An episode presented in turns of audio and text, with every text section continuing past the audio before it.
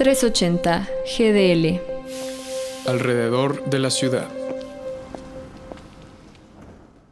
La pandemia de la COVID-19 nos ha demostrado que todos somos susceptibles a contraer un virus. Sin embargo, la experiencia de cada persona ante la ya no tan nueva normalidad, no digamos ante la enfermedad, es completamente distinta, dependiendo de las circunstancias socioeconómicas, genéticas, geográficas y hasta políticas de la persona, por lo que hablamos en todo momento de una pandemia desigual. Lina Berrío, Juliana Acevedo, Beatriz Amaro, Apolinaria Habana, Candelaria Donaji Méndez y Aleida Violeta Vázquez conforman el equipo de investigadoras comunitarias que realizaron una investigación titulada La pandemia de COVID-19 en municipios afromexicanos de la costa guerrerense y oaxaqueña, que resulta sumamente importante ya que la población afrodescendiente ha sido históricamente invisibilizada. No fue hasta el 2015 que se tuvieron datos oficiales y precisos sobre el número de personas afrodescendientes en México. Que existan grupos que no aparecen dentro de las cifras oficiales es una forma de racismo institucional legitimado desde una lógica de exclusión que en una pandemia tiene efectos sobre la salud. La investigación parte de datos oficiales de la Secretaría de Salud y se matiza con entrevistas realizadas en diversas comunidades, pues recordemos que las cifras, como las medidas de seguridad oficiales parten de datos institucionales y no todos los casos de COVID se atienden desde lo institucional. Susan Sontag en el libro La enfermedad y sus metáforas habla de los estigmas e ideas alrededor de las enfermedades y quienes las padecen. La tuberculosis, enfermedad de artistas y bohemios o el SIDA, la enfermedad gay por excelencia,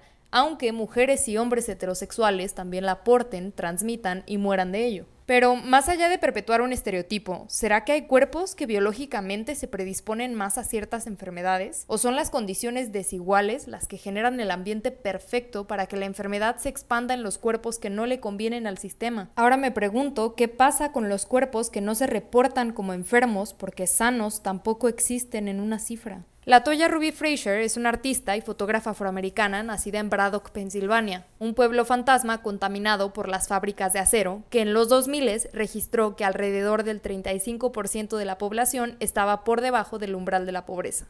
La Toya ha construido un archivo visual sobre su vida con el fin de visibilizar el impacto de la industria siderúrgica sobre el medio ambiente, pero también sobre los cuerpos y salud de su familia y la comunidad.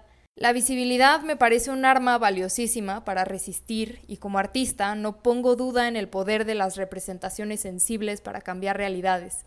Sin embargo, las instituciones, por más insoportables que sean, dan cuenta de que algo existe y la autorrepresentación no llena el hueco de las cifras oficiales. Yo soy Úrsula para 380 GDL.